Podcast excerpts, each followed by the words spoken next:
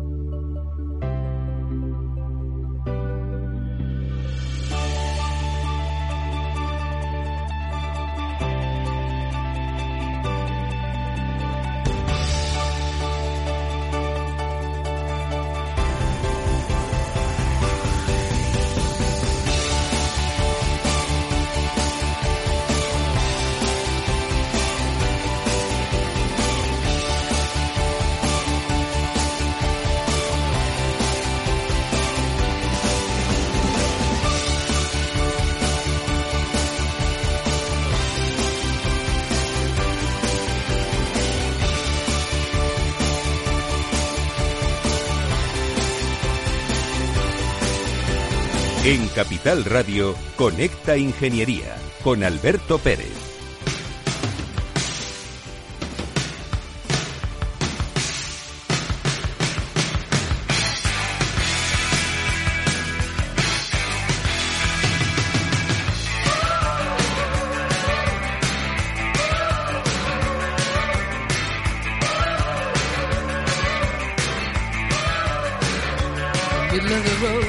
Buenos días España. Buenos días ciudadanos. Hoy me voy a poner serio. Si quieres decirle las cosas a la gente, si quieres manifestar tu opinión, hazlo con paz y amor. Aunque vivamos en una democracia representativa que con nuestros votos les damos a toda esta panoplia de inútiles la capacidad de decidir lo que quieren hacer, tú te tienes que mantener firme en tus convicciones. Si quieres cambiar las cosas, fórmate, adquiere conocimiento, ilústrate, comunica y haz un montón de cosas que sirvan para salir de la mediocridad. Queridos amigos, esto es Conecta Ingeniería y comienza el programa de los Reyes de la mañana de los miércoles. Escuchas Conecta Ingeniería con Alberto Pérez. Según sondeos realizados por colegios profesionales, las licencias registran plazos de tramitación superiores a los 18 meses. Los encuestados afirman tener sentimientos de impotencia por los retrasos inaceptables y gravosos. En eCity, las licencias ya no son un problema. Gestionamos con celeridad tu licencia o declaración responsable de modo presencial o telemático. Te garantizamos trato personalizado, seguridad y solvencia. eCity es una entidad colaboradora urbanística del Ayuntamiento de Madrid con más de 10 años de experiencia. Solicita información, tu EQ de confianza, www.ecity.es. También puedes llamar al teléfono 914514499 o visitarnos. Estamos en la calle Jordán número 14 de Madrid. Acceso por el Colegio Oficial de Ingenieros Técnicos Industriales de Madrid. ¿Quieres ser empresa colaboradora del Cogitim? Gracias al convenio gratuito tendrás multitud de ventajas para tus empleados aunque no estén colegiados, tales como descuentos en formación presencial y online, acceso a proempleo para que puedas encontrar el perfil que más se adecue a tus necesidades y aparición en nuestras publicaciones y web, entre otras. Hoy más que nunca, colaboremos juntos. Puedes llamarnos al 91 448 2400. Estás escuchando Conecta Ingeniería. Buenos días Alberto, ¿qué tal estás? Pues en primer lugar vamos a felicitarte por tu maravilloso cumpleaños en el día de hoy y esperando que por fin lleguen esas cervezas eh, que nos debes y darte un tirón de orejas. Vamos a hablar hoy de una situación que está preocupando mucho en el sector de las energías renovables, que temen una oleada de quiebras por los precios de la energía eh, las eléctricas se enfrentan a un precipicio en el precio de energía a partir de 2026 que puede poner en riesgo el desarrollo del sector, así como importantes cuellos de botella, tanto como para la financiación eh, como para la construcción de instalaciones si el Ministerio de Transición Ecológica, el famoso MITER, no prolonga la fecha límite de entrada de los proyectos previstos. Hay diversos estudios que estábamos manejando en todas las empresas donde eh, parece que eh, muy probable que a partir de 2026 los precios de la energía bajen drásticamente. La producción de energía renovable superará la demanda eléctrica y reducirá la influencia del gas en los precios. Eso es lo que eh, se, está eh, detectando y además los precios se mantendrán elevados hasta 2025 debido al coste del gas, la eliminación de generación con carbón y el cierre de las centrales nucleares. Preocupan los precios a un ingreso cero, afectando la rentabilidad del sector de las renovables y la nula eh, generación de valor. También existen voces que, descartan un escenario de precio cero debido al ritmo de construcción de energías renovables. Por tanto, eh, a partir de 2026 hay un riesgo claro en el sector de las energías renovables y esta construcción, mm, no diría desmadrada, pero sí eh, poco, poco planificada, pues puede llegar al traste el crecimiento de este sector. Y eso es todo, amigos ingenieros.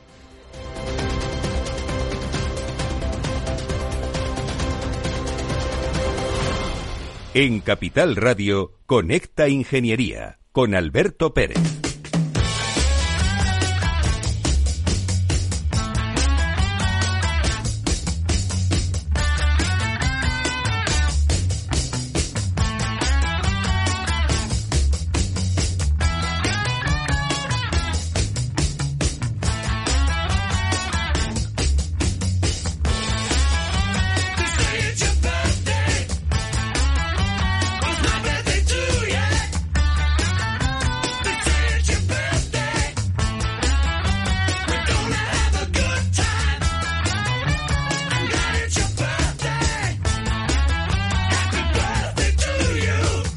Muchas gracias, Félix, por poner esta canción de feliz cumpleaños. Sí, hoy hago 55 años. Ni uno más, ni uno menos. 55. Buenos días, Juan Caro, vocal de la Junta de Gobierno del Colegio de Ingenieros Técnicos Industriales de Madrid, que patrocina y es propietario de la marca Conecto Ingeniería. ¿Cómo estás? Buenos días, Alberto. Pues nada, primero felicitarte por tus 55 añazos. ¿eh? Ya te he dicho que tú no cumples años, que descumples años, ¿verdad? Físicamente parece que... Y nada, muy contento, muy contento de que me invites a tu programa. el programa de los ingenieros, el programa de la sociedad, el programa de todos, los Reyes de la Mañana de los miércoles. Y con el invitado que tenemos, eh, ahora le presentaré, estoy también, personalmente le conozco yo también hace relativamente unos cinco años, pero es un tío fantástico, fantástico. Eh, la friolera de más de 30 años la friolera de más de 30 años que conozco yo a nuestro invitado. Pero antes de que pases a, presentarnos al invitado, eh, quiero que me digas qué actividades va a realizar el colegio a la cual se puede apuntar todo aquel que esté colegiado y yo creo que también aquel que no esté colegiado y que tenga, colegiado por, oportunidad. Por eso es tan importante que, que se colegien, que nos colegiemos. Eh, muy rápido, ¿vale? Tú sabes que nosotros no paramos de hacer cosas, o sea, y de, y de dar servicios. Eh, lo más eh, urgente, o bueno, lo, lo, lo primero que, que tenemos es una cena de hermandad el día 17 de este mes eh, que la vamos a hacer en el Civitas. Exclusiva. Exclusiva, en el Civitas. En el Civitas, que aquí nuestro nuestro invitado ayer estuvo y, algo, algo disfrutó. A ver, sigue manteniendo los defectos de la juventud. No, no, bien, bien por el bueno, pues Acércate más, Luis, Luis Rodolfo. Bien por el atletismo. Bueno, yo, termino, ¿vale? Eh, entonces, eh, sí, sí, por, favor, que si estás colegiado, apúntate, porque nos lo vamos a pasar genial. El, el, el, el sitio es espectacular, el salón es espectacular y, y van a ser nada más que facilidades para llegar, para aparcar, y la verdad es que lo vamos a pasar muy bien, Alberto. Y luego, tenemos eh, un acto para los peques, también para los mayores, en el 26 de diciembre, que es en, el Ciclásica, en IFEMA, el Gran Ciclo Mundial, que ese día eh, le tenemos solo para los colegiados y invitados. Los colegiados tienen hasta siete invitaciones y la verdad es que el año pasado lo hicimos y es, eh, insisto, es espectacular. O sea, es, es, un día muy bonito donde los niños. se vive. Sí, porque además los niños luego nuestro futuro. Tenemos dos, eh, dos que días. Tienen que escuchar Conecta Ingeniería. Que además, los papás le tienen que poner Conecta Alberto, tengo que confesarte que tenemos dos, dos citas, la de 27 de diciembre y el, el 3 de enero. 26 de diciembre, perdón, y el 3 de enero. Y el 3 de enero hemos hablado con los Reyes Magos. ¿Los Reyes Magos? Sí, sí, sí. Y el día 26 estamos en, ahí hablando con Papá Noel. O sea, ¿eh, ¿tú qué te crees que los ingenieros? Es que va a llegar la Navidad y habrá que hacer el programa especial que hacemos todos los años. Yo recuerdo que en el colegio profesional Sí. eh, hacemos un concurso de postales. Sí, Y también. todos los años traemos aquí a gente, a los niños, a los Y hay niños, y hay niños que, bueno, todos hacen dibujos eh, preciosos y espectaculares, pero Hablaremos de eso más adelante, Sí, para vale, que vale. la gente no se lo olvide. Bueno, Preséntanos que se nos comemos Bueno, el rápido. Eh, lo, del, lo de Civitas, ¿vale? Y lo del circo eh, de, de IFEMA. Es muy importante que se metan en la página web del colegio y ahí le van a aparecer cómo acceder, cómo hacer el pago. Y de verdad que nos lo vamos a pasar muy bien, Alberto. Muy bien. Bueno, yo te espero el día del Civitas, ¿eh? Hombre, 17. claro, ahí estaremos, eh, meneando la mandíbula. Venga. Muy bien, queridos amigos. Gracias, Alberto. Eh, Luis Rodolfo, Buenos días. Me cago en la leche. Y tengo que decir, me cago en la leche porque hace más de 30 años Pues ya somos dos. que, que no, que no nos veíamos, Sí. ¿eh? pero que, te- que cuando volvamos, volvimos a contactar hace unos días para el programa, pues sabemos perfectamente qué es cada uno de, Sin de duda alguna, nosotros. sin duda. Y es como si no hubiese pasado el tiempo. Bueno, yo tengo la barba completamente blanca, pero tú tienes el bigote, que no te has quitado el bigote en más de 30 años, Esto es. casi completamente blanco. Pero Sí, te sí. veo guapo. Oye, muchas gracias. Y siendo presidente, además, de- desde hace 25 años de la Confederación Española de Asociaciones de Fabricantes de Productos de Construcción. De construcción. Así en acrónimo CEPCO. CEPCO. Muy bien. Así es. Bueno, pues muchas gracias por estar aquí. Felicidades también, Alberto. Muchas gracias a ti. El tiempo efectivamente pasa y, y bueno, de, de- de aquellas actividades, pues al final nos han llevado a los dos en parte a donde estamos ahora, ¿no? Sí, yo creo que, que hay una parte muy importante en la vida de las personas que cuando eres joven tienes que hacer. ¿De acuerdo? Y hay una, hay una diferencia. mm, a ver, ¿cómo lo explico para que nadie se siente ofendido? Sí que es cierto que antropológicamente en el entorno en el que te mueves te proporciona el poder eh, estar en una situación, digamos, holgada a la hora de tener una vida y una calidad de vida holgada, ¿vale? Pero también es cierto que tiene que salir de ti ese espíritu de, de crear, ese espíritu de, de relacionarte, ese espíritu de, de establecer sinergias, empatía. Coño, lo que se llama las soft skills, las habilidades blandas. Es que esto, esto, yo ya la practicaba contigo, contigo. Así eh, es. eh, cuando estábamos en la, en la delegación de alumnos de la Universidad Politécnica de Madrid, de la cual éramos representantes de alumnos, y que estaba Cecilio Segura, que a ver si damos con él. A si damos mando con él, aquel sí. que, eh, que, que conozca a Cecilio Segura, que se ponga en contacto conmigo, porque no conseguimos dar con él. Le he mandado mensajes por LinkedIn. Le encontraremos seguro. Le encontraremos. eh, era ingeniero agrónomo, sigue siendo ingeniero agrónomo. Y, y bueno, pues él era delegado de escuela cuando nos perdona, delegado de, de la Universidad Política de Madrid. Y luego tú fuiste Así es. eh, delegado de la Universidad Política de Madrid como ingeniero naval que eres, que en aquel momento estabas en la escuela, ¿no? Bueno, llevas razón. eh, al final son actividades en las que uno pone mucho de sí mismo, además eh, siendo jóvenes. Oye, es cuando hay que quemar y, y romper barreras y quemar Niños, fronteras. ahora somos jóvenes, antes éramos niños. Antes éramos niños, ahora somos jóvenes. Y, y sobre todo es el momento donde uno puede más dedicarse a cosas en las que uno cree, en las que uno pone mucho empeño, mucho de sí mismo y al final, efectivamente, eso te lleva a relaciones personales con mucha gente y de esa mucha gente vas aprendiendo y vas cambiando tú mismo también, vas eh, en función de lo que aprendes, de la experiencia, de los golpes que te llevas también y llega un momento donde, bueno, pues te, configura como persona, sin duda alguna, sin duda alguna. Eso ha marcado mucho.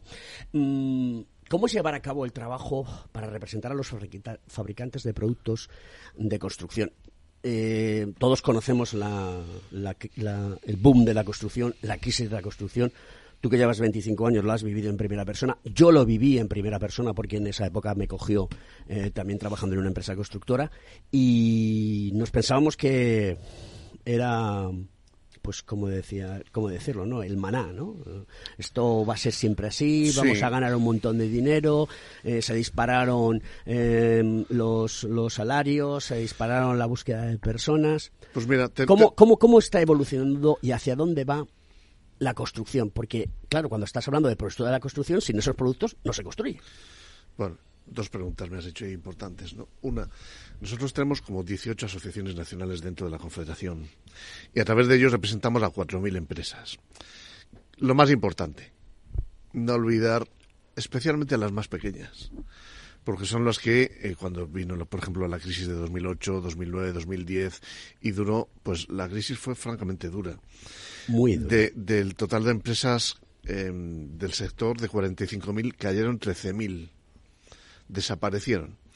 Y un dato que normalmente nosotros seguimos manteniendo, a pesar de que alguna, algunos nos lo han pedido que, que lo quitemos, es que desde esa, es, en nuestra industria tenía 600.000 personas trabajando y de repente entre 2008 y 2009 perdimos la mitad. Es que estábamos en un 13% del Producto Interior Bruto en aquella época, ¿no? Correcto. Y, eh, y son dramas personales, son dramas como país porque pierdes tejido industrial, son dramas personales de 300.000 personas que van al paro. E incluso yo suelo dar un dato más añadido que más nos dolía y es que no solo iban al paro, sino que dejando de registrarse en la EPA dentro del sector de materias de construcción, es decir, renunciaron de por vida a volver al sector industrial. Bueno, no olvidar eso es lo que te hace al final seguir pensando en necesidades de la industria y hacia dónde tienes que ir. ¿Cuál es la construcción del futuro? Bueno, habréis oído miles de veces las dos, los dos mantras de la economía actual, mundial, nacional, etcétera, que es sostenibilidad y digitalización. Pero en construcción son absolutas realidades. Son absolutas oportunidades, pero también son eh, problemas que, que nos acechan y que nos amenazan no tanto de la digitalización, que bien conoces y que, y que digamos, por ejemplo, en el ámbito industrial, pues el tema de control por drones es un ámbito que está teniendo mucha demanda, mucho crecimiento, pero por ejemplo, la cuestión de digitalizar la economía del país no es solo generar páginas web, sino en un momento Estás determinado. pegando la línea de flotación a los últimos acontecimientos acontecidos, eh, cosa que yo también lo hago, lo hago o sea, no tengo pelos en la lengua. las Aquí cosas- no se digitaliza haciendo páginas web, ¿eh? Las- las- que te las hace una inteligencia Las cosas artificial son ya. como son. Yo, en- yo entiendo que los fondos europeos vienen condicionados por Bruselas y tienes que dar un millón de ayudas. Pero si tú las ayudas les das 2.000, 6.000 y 12.000 euros a las empresas, harán lo que puedan, mm, no será mucho y eso no es exactamente digitalizar la economía del país. En cambio, en el ámbito nuestro, llevar a, em, pues a una industria de más de un millón y pico, como es toda la construcción, más de un millón y pico de trabajadores, de más de 100.000 empresas, a digitalizar cómo son los modelos de comunicación en, en- en sistemas BIM, en, en todo el tema del marcado CE de producto, del Smart CE, todos los temas de declaración ambiental de producto, llevarlo a un ámbito digital que pueda reconocer tanto un promotor como un constructor, como un fabricante, como un, cualquiera que intervenga en el proceso constructivo, una arquitectura, una ingeniería, eso es digitalizar. Todo, hay una cosa, Luis, perdona que te interrumpa con todo el respeto del mundo, y como tenemos confianza lo Sí. hago, por cada euro que tú inviertes en datos recoges 13. Sí. Y entonces, aquí la clave está en, disponer de ese dato, en ese data lake, y sacarle eh, la, eh, la chicha, eh, que sea chanchi piruli, como decía un profesor que tenía yo en la universidad. Sin duda alguna, pero más que, por eso ya se da la habilidad del prescriptor en un momento determinado cómo utiliza el dato, o del constructor cuando lo utilice, o del fabricante en un momento determinado.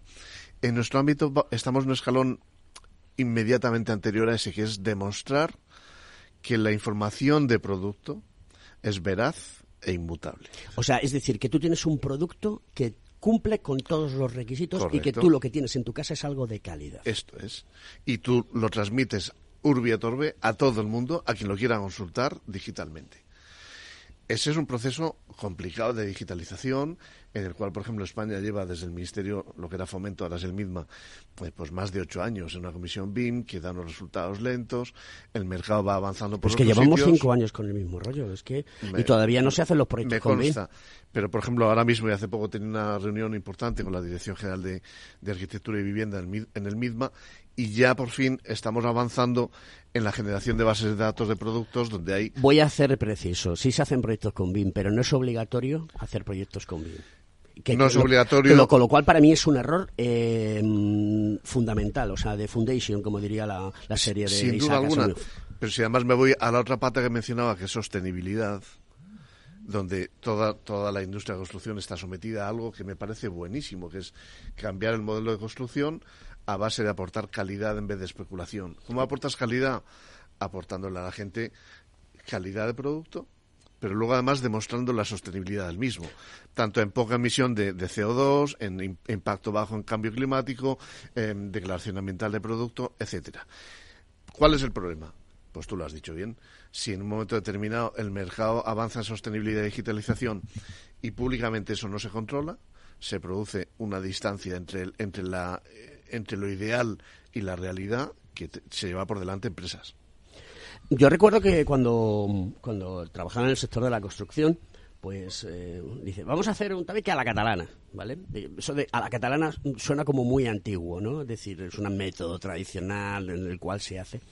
Y ahora yo lo comparo, oye, y la industrialización de la construcción, que está empezando a ser muy fuerte, contribuye y colabora en la sostenibilidad y en la digitalización? Mi respuesta, sin que tú me contestes, es que sí, pero quiero tu, tu, tu- no quiero tu opinión. Las opiniones, como diría Marco Aurelio, eh, las puede dar cualquiera, ¿no? y pueden ser, no es la realidad. Quiero tu conocimiento, que eso sí que es realidad. En industrialización, de- te avanzo, la respuesta es sí, pero con matices. Por ejemplo, yo hablo con mucha gente y si le pregunto a 20 personas diferentes qué piensan de lo que es la industrialización y construcción, me dan o- 20 opiniones diferentes.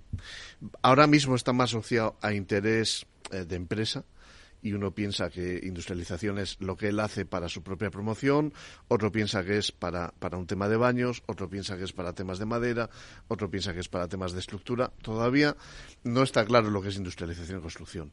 Evidentemente, cuanto más puedas hacer en un momento determinado de forma preindustrializada para, para adaptarla a obra, eh, vas a ahorrar tiempos, vas a ahorrar costes, vas a mejorar impacto en medio ambiente. Todos son ganancias. Y vas a tener una seguridad y salud laboral muchísimo. también añadida. Pero eso, como si lo haces en obra, requiere una cosa fundamental que eso en general en España nos cuesta mucho, que es control.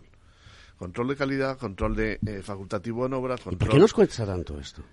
Pues porque somos- ¿Porque nos gusta hacer lo que Pues- nos da la gana? Pues mira, te daré una, una pista. Eh, hace Como mucho... a Carlos. ¿Conoces a Carlos? Mm, Sí, sí, sí. Puigdemont, ¿no? O Puigdemont, ¿cómo se dice? Pero- Hace lo que le da la gana. Pero hace muchos años, eh, eh, el jefe de la unidad de construcción en Bruselas, que era un italiano francamente majo y competente, pues el hombre tenía problemas con el reglamento de producto de construcción.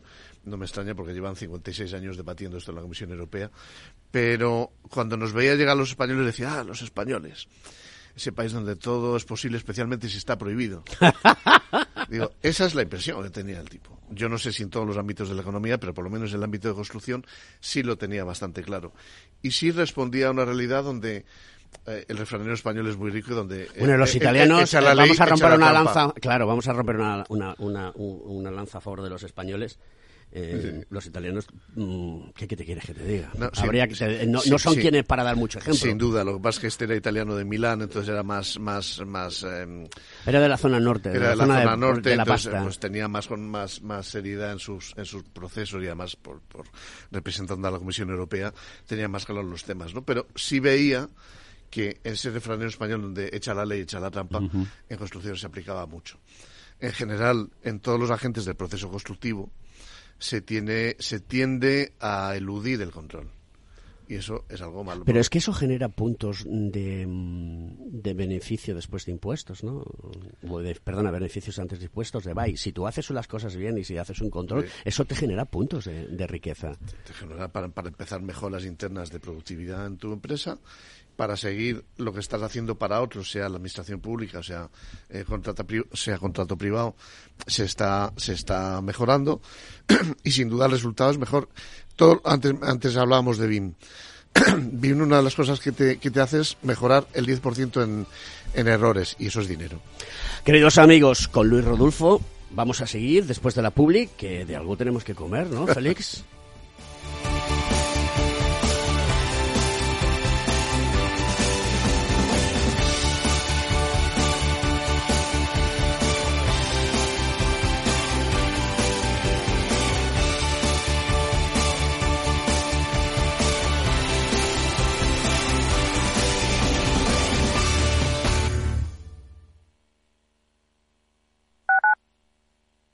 Dicen que el agua de Madrid es la mejor agua del mundo, pero ¿sabes lo que hay detrás de cada gota? Un gran equipo de personas que trabaja para ayudar a quienes más lo necesitan, estudiando la situación de cada hogar y aplicando bonificaciones en tu factura. Porque no solo te ofrecemos la mejor agua, sino también el mejor servicio. Canal de Isabel II. Cuidamos el agua. Si has sufrido una agresión sexual, denuncia, porque en la Comunidad de Madrid estamos comprometidos en la lucha contra la violencia sexual. Llama al 900-599-316 cualquier día a cualquier hora. El Centro de Crisis 24 Horas de la Comunidad de Madrid para mujeres víctimas de agresiones sexuales está para ayudarte. Ministerio de Igualdad, Comunidad de Madrid. Acción, emoción, pasión. Deporte en estado puro todos los días en el balance de la mano de Paco Lloret. Entre las 8 y las ocho y media de la noche, el balance de los deportes en Capital Radio.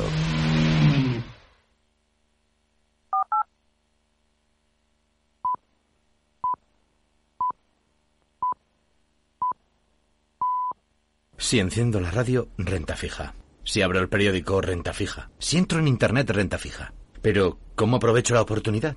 En Renta 4 Banco te lo ponemos muy fácil. Letras del Tesoro sin esperas, fondos de renta fija un clic y una amplia gama de bonos a largo plazo. Todo con la facilidad y garantía del primer banco español especializado en inversión. Entra en r4.com o en cualquiera de nuestras oficinas y no dejes escapar la oportunidad. Renta 4 Banco. ¿Quieres más? Escuchas Conecta Ingeniería con Alberto Pérez.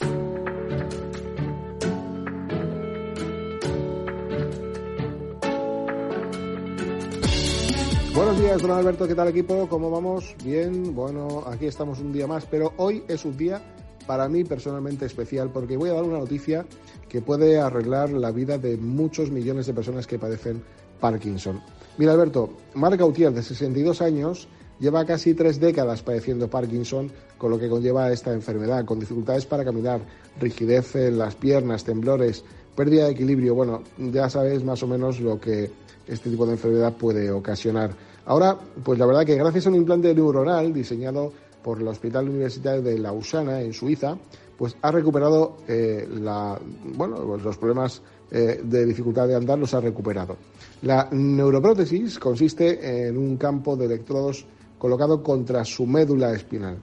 Combinado con un generador de impulsos eléctricos, pues bajo la piel de su abdomen, el dispositivo estimula esa parte de la médula espinal para activar los músculos que sus piernas tienen pues bastante atrofiados. La incidencia del Parkinson en los 25 años, don Alberto, según la OMS, eh, afectaría ya a más de 8,5 millones de personas. Por eso la importancia de esta noticia. El eh, objetivo de dichos impulsos eléctricos pues es armonizar esa marcha y corregir los trastornos pues locomotores que esta persona y que muchas personas, como he dicho, tiene. Se ha publicado, y por eso creo que es una noticia seria, en la revista Nature Medicine y creemos que es, eh, desde luego, algo muy importante para la mejora de la salud de estas personas. La neuroprótesis se utiliza unas 8 horas al día y solo se desconecta cuando se está sentado mucho tiempo o cuando se duerme, porque evidentemente son electrodos y pueden sobrecargar la musculación. Bueno, querido Alberto, esto es una vez más la demostración de que cuando el ser humano hace cosas buenas, consigue cosas buenas, objetivos buenos y que la gente pues eh, viva mejor y más. Por tanto, hoy la tecnología al servicio de la humanidad, como tiene que ser. Nada más amigos, feliz eh, día, feliz fin de semana y abrigaros que va a hacer fresquito. Hasta luego.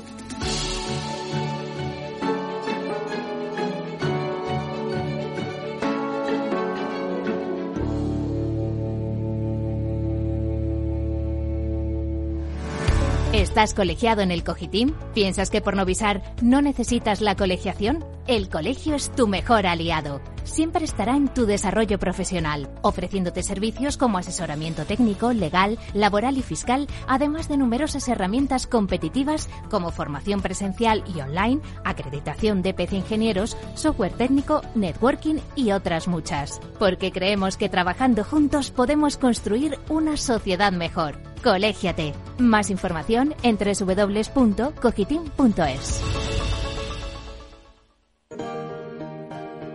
Buenos días Alberto y buenos días a todos nuestros oyentes. Mira, como ya venía sucediendo y como hemos venido comentando en sucesivas ocasiones, la Comisión Europea está siendo pionera sobre la normalización de la inteligencia artificial dentro de las instituciones y dentro del ámbito de, de, competencias de la propia Unión Europea en el desarrollo de normativas sobre inteligencia artificial. No es una propuesta nueva.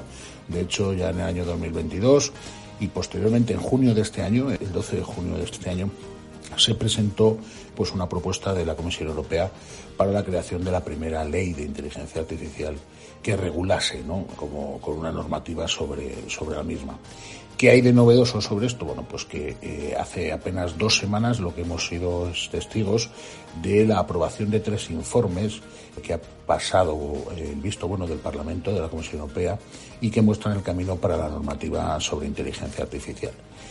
Básicamente lo que viene a decir y lo que viene a concluir estos tres informes es que la tan demandada ley y norma sobre inteligencia artificial que permita el despliegue dentro de la Comisión Europea de determinados servicios administrativos y públicos, así como de desarrollo de actividades privadas que lleven aparejado el uso de inteligencia artificial, va a tener que estar refrendado por eh, tres ejes fundamentales. En primer lugar, la búsqueda del equilibrio entre proteger los derechos de los ciudadanos e impulsar el desarrollo tecnológico, como no puede ser de otra manera. Después, pretende que sea un sistema de responsabilidad civil con visión de futuro eh, para proteger, evidentemente, a las empresas y a los particulares y que potencie el desarrollo, que es eh, la base fundamental del primer punto. Y para terminar, que se convierta en un sistema eficaz de propiedad intelectual y que garantice a los desarrolladores pues la misma. Hay que tener en cuenta, y lo hemos dicho en sucesivos debates y artículos, eh, tanto a través de las ondas como, como en escrito, que la inteligencia artificial es un potencial novedoso en lo cual la ciudadanía bueno, ya se está viendo inmerso.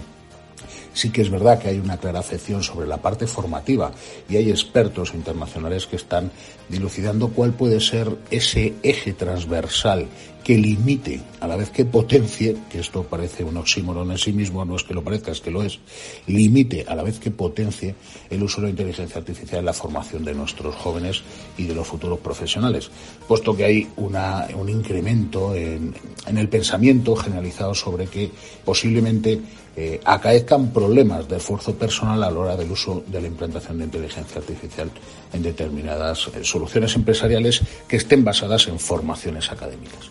Así que bueno, parece que el trabajo lo estamos haciendo bien, parece que la Comisión Europea está poniendo los mimbres necesarios para hacer cestos y lo que hace falta es que bueno, pues esta iniciativa legislativa en la cual participa evidentemente España y que insta a la Comisión Europea a diseñar un nuevo marco jurídico sea eh, consecuente. A la vez que la propia Comisión Europea lo que se está planteando, la Unión Europea lo que se está planteando efectivamente es que sea escalable, que definamos conceptos de inteligencia artificial, propuestas y usos de inteligencia artificial que no hayan eh, de migrar constantemente por los nuevos avances tecnológicos, sino que tengamos la capacidad de poder prever ahora lo que pueda llegar a suceder en un futuro. Eso es eh, difícil, pero en ellos está. ¿no?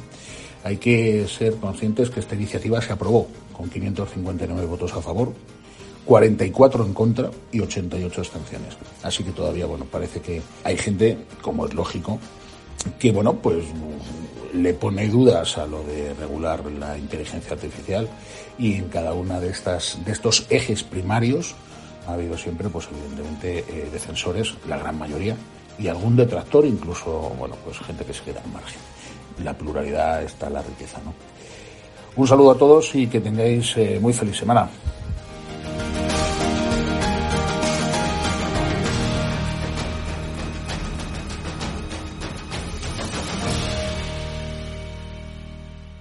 Conecta Ingeniería con Alberto Pérez.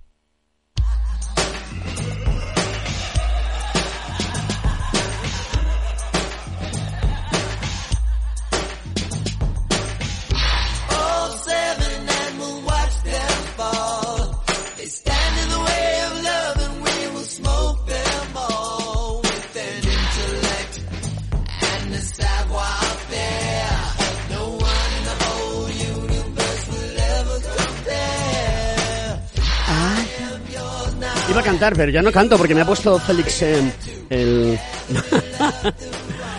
eh, ha puesto el piloto rojo y entonces nos, me tiene aquí. Seven es una de las canciones de print del LP Gold Y mm, este LP, para mí, es un antes y un después en la forma de componer de Prince y de salir al mercado. Bueno, es que hablar de Prince y componer...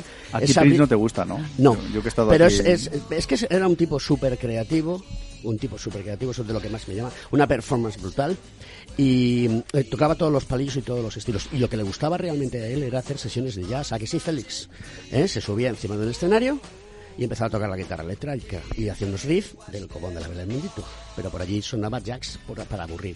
Pero este LP en concreto eh, tiene un cambio en, en la forma de, de salir al mercado comercialmente. Porque yo eh, creo que ya estaba en las luchas con la Warner Bros. ¿Vale? Por el tema de la pasta, lo de siempre. ¿Vale? Es lo que pasa. ¿Qué vamos a hacer si el dinero es lo que marca? Poderoso caballeros con dinero, decía. Nosotros también tenemos ese, ese problema, Alberto. ¿Sí? Sí, ¿Cuál? claro, el problema del dinero, de las batallas, de... Sí, sí, ya sabes que, bueno, pero bueno, el dinero no, en- sabéis que lo inventaron los sumerios. ¿Tú no tienes problemas con la Warner Bros? Con la calidad que tienes ya no te han querido, no te han echado tentáculos a ti.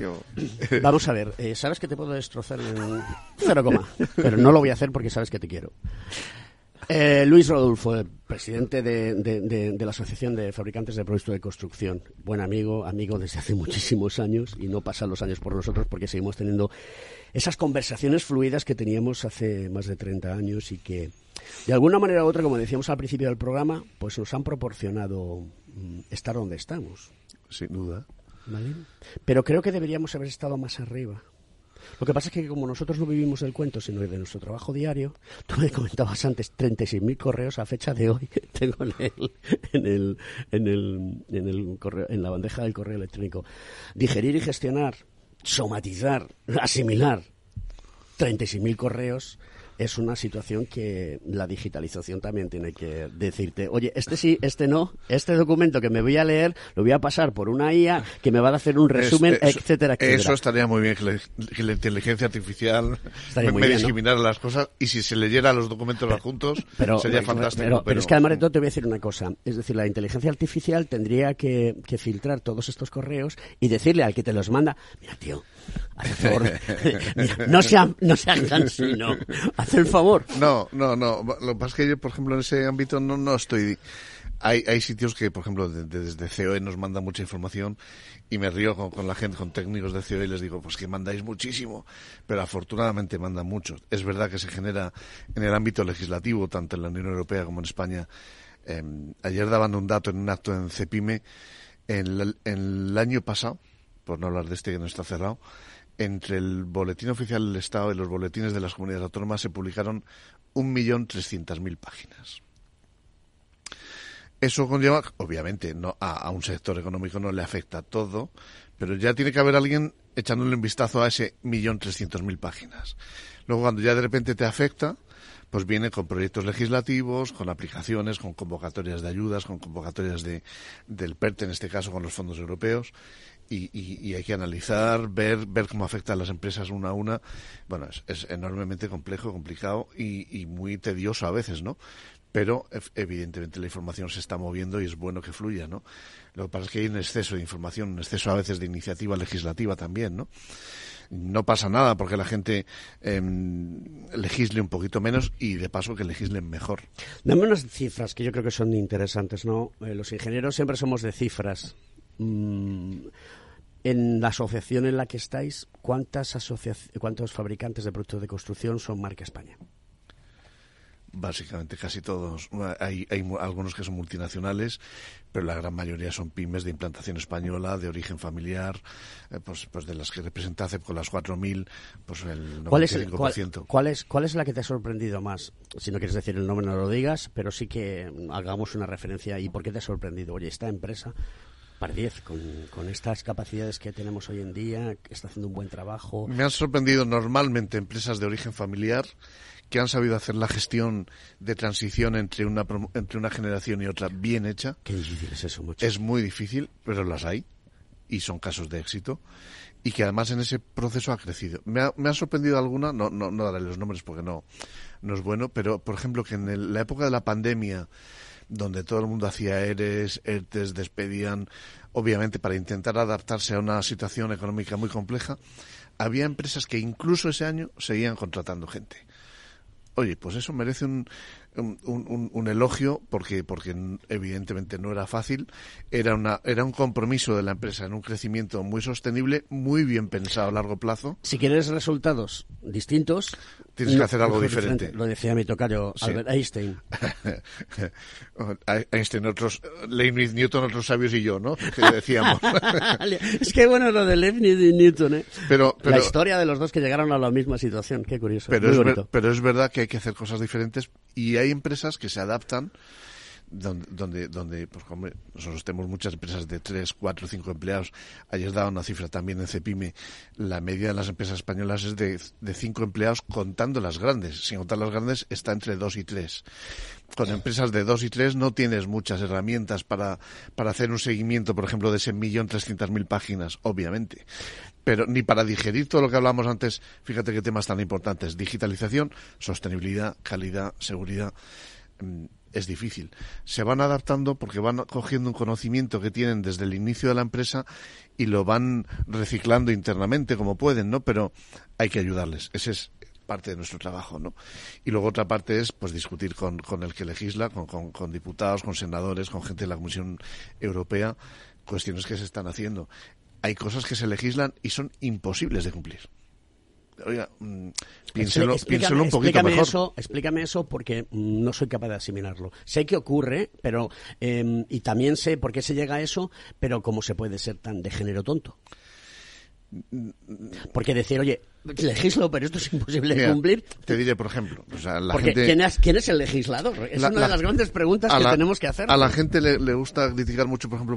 En mi experiencia, he tratado con diputados, con senadores, con gente de la comisión. Son gente con buena intención. Yo, por lo menos, los que me he encontrado discutiendo temas básicamente de industria y medio ambiente, buena intención. Pero eso, perdóname que te interrumpa, ¿eso no es performance?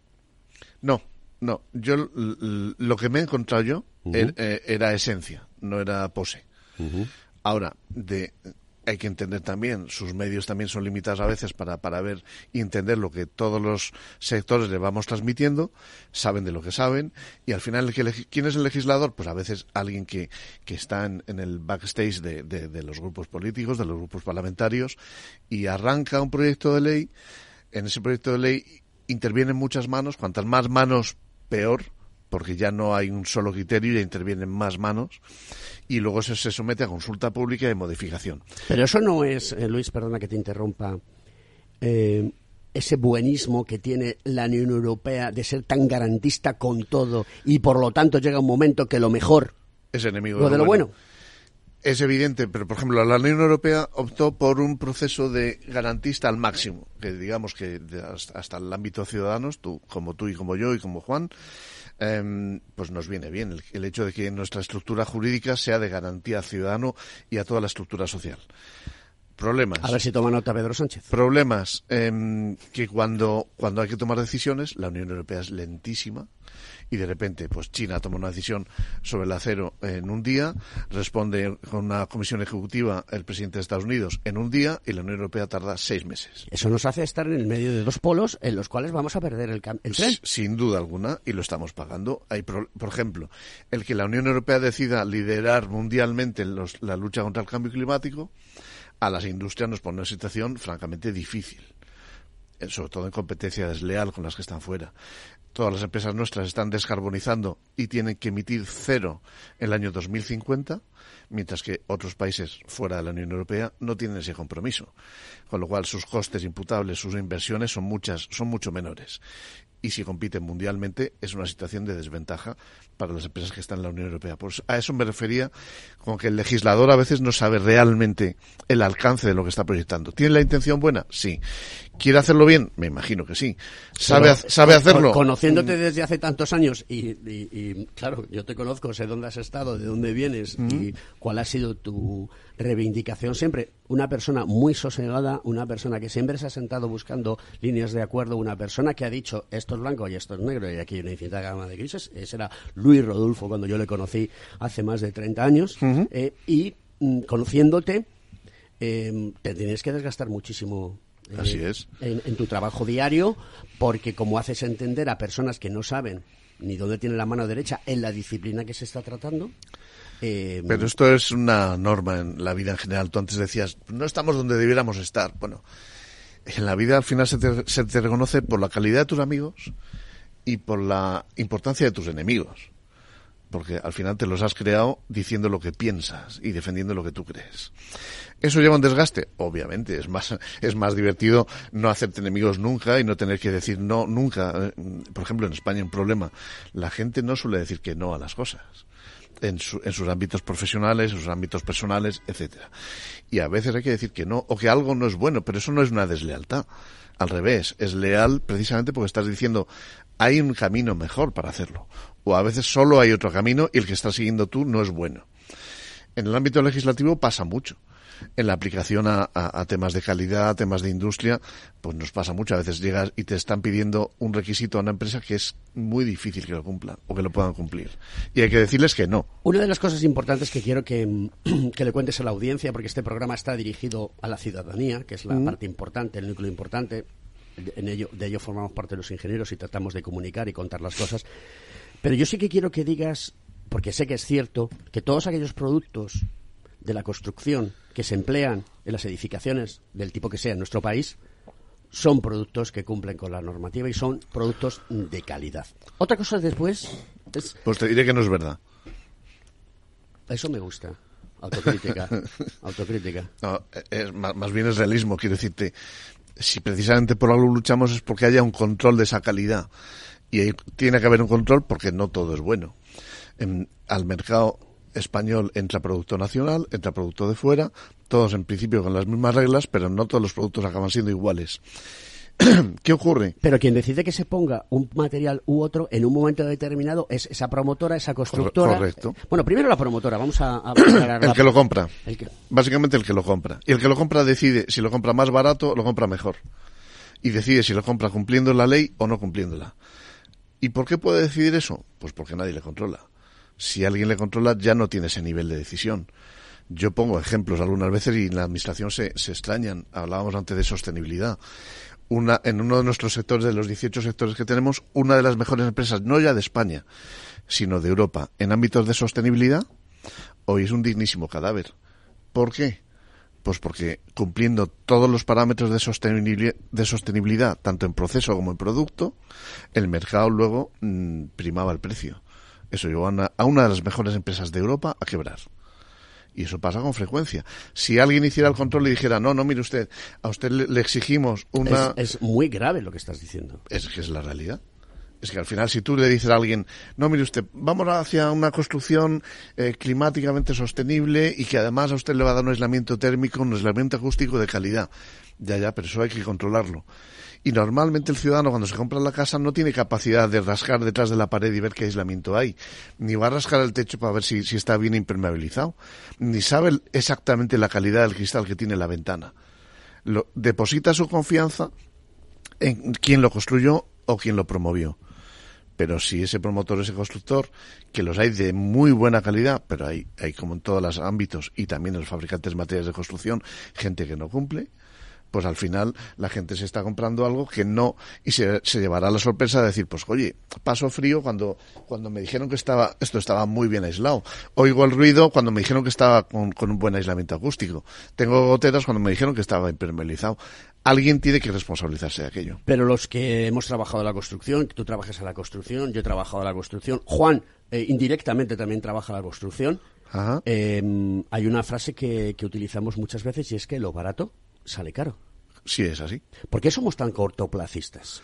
¿Por qué no tenemos esa capacidad de entender que si yo invierto en una edificación sostenible, digitalizada, con todos los parabienes, todos los controles, que me va a costar, no lo sé cuánto más, ni voy a dar una cifra, eh, esto eh, eh, nos va a beneficiar en el día de mañana porque tendré que hacer menos o sea, tendré que hacer menos mantenimiento. No es que no haga mantenimiento, sino que cuando haga el mantenimiento no descubra que se me ha caído algo y ya no es mantenimiento, es reparación. Si el que hace el mantenimiento es quien lo construyó, sí.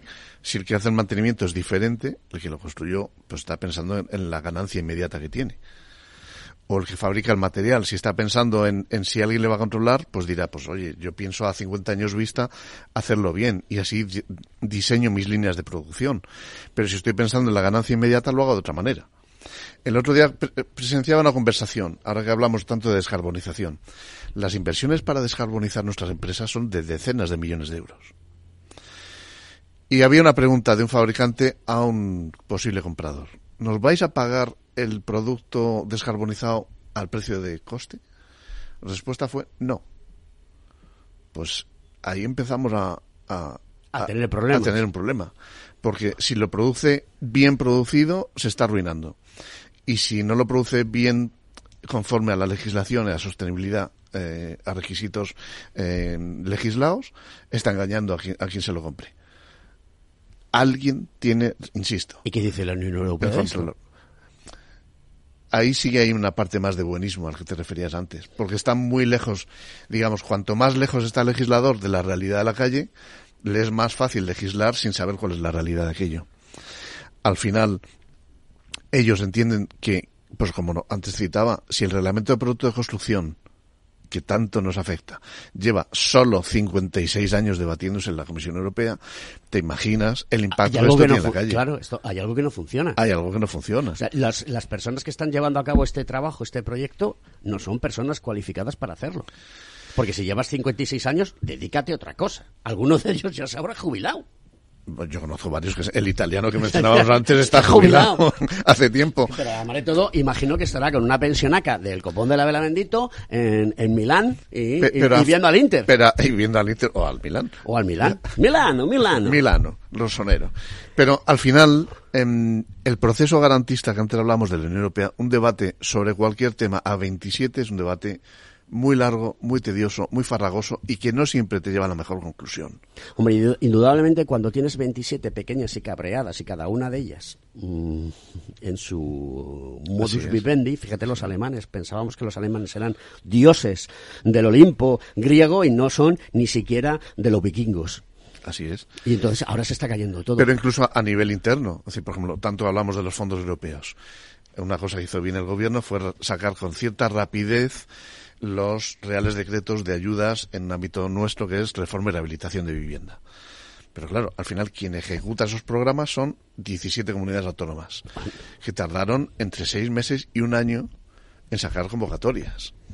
Entonces, al final, ¿dónde está el responsable de esto? Empiezas a buscar y hay muchos padres del desastre y muy pocos padres del acierto. Pero es que hubiese sido mucho más fácil hacer una, una quita de tu IRPF o de tus impuestos o de tu IVA o de tu lo que fuere, de cualquier tipo de... para poder eh, que ese dinero fluyese y premiase muchísimo más. Porque es lo que hablábamos la semana pasada con Luis Mateo. Fue la semana pasada, ¿no? Cuando estuvimos con Luis. la semana pasada no hubo. Ah, no, hubo, la anterior. Que ya no sé ni en qué día vivo. Eh, Malvas. pues ya te lo digo yo. Ahí lo reconozco. Mal voy. Eh, lo hablábamos. Es decir, si tú para poder hacer la envolvente de un edificio tienes que pagar un 20% del proyecto, como, como, como, como, comunero de una comunidad de vecinos, mal vamos, porque hay gente que no llega a esa cantidad. y tiene edificios, y tiene edificios, yo ponía el ejemplo del mío que tiene más de 50 años. Claro. Y, luego además te, irás y te encontrarás que, por ejemplo, en el caso especial de Madrid, pues muchas fachadas que dices, pues no sé por qué, pero están protegidas, no puedes hacer una actuación en la, en la envolvente. Además tienes que tomar la decisión en la comunidad de vecinos, complicado. Si la decisión ¿Por qué se, en reforma de rehabilitación se hace más fácilmente cambio de ventanas? Porque lo decides tú y te lo resuelven normalmente en un día o dos días. Pero ya decisiones más complejas, pues dices, joder, todos nos lo pensamos. Tenemos la casa, tienes que hacer obra, tienes que, aunque te dé la subvención, que luego lleva apareja un papeleo también a veces muy complejo, pues te lo piensas mucho. Tienes 30 segundos para hacer una petición a la administración. Que se cumpla la ley.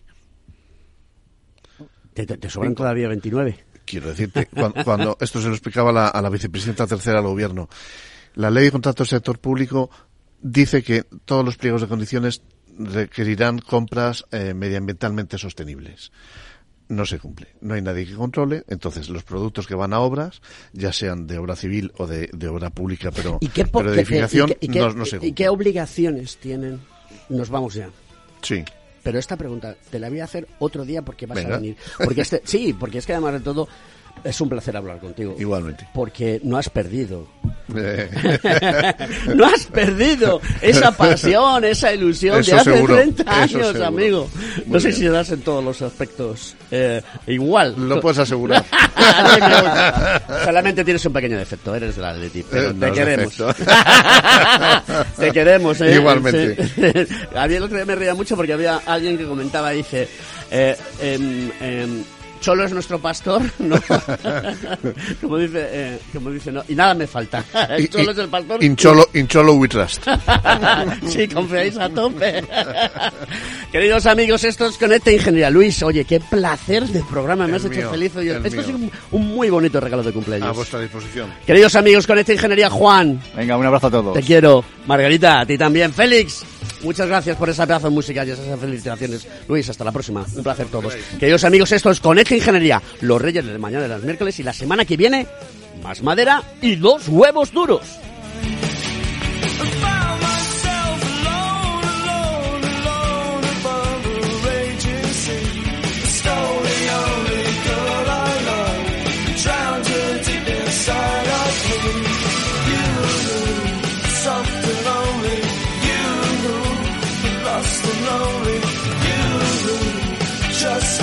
together.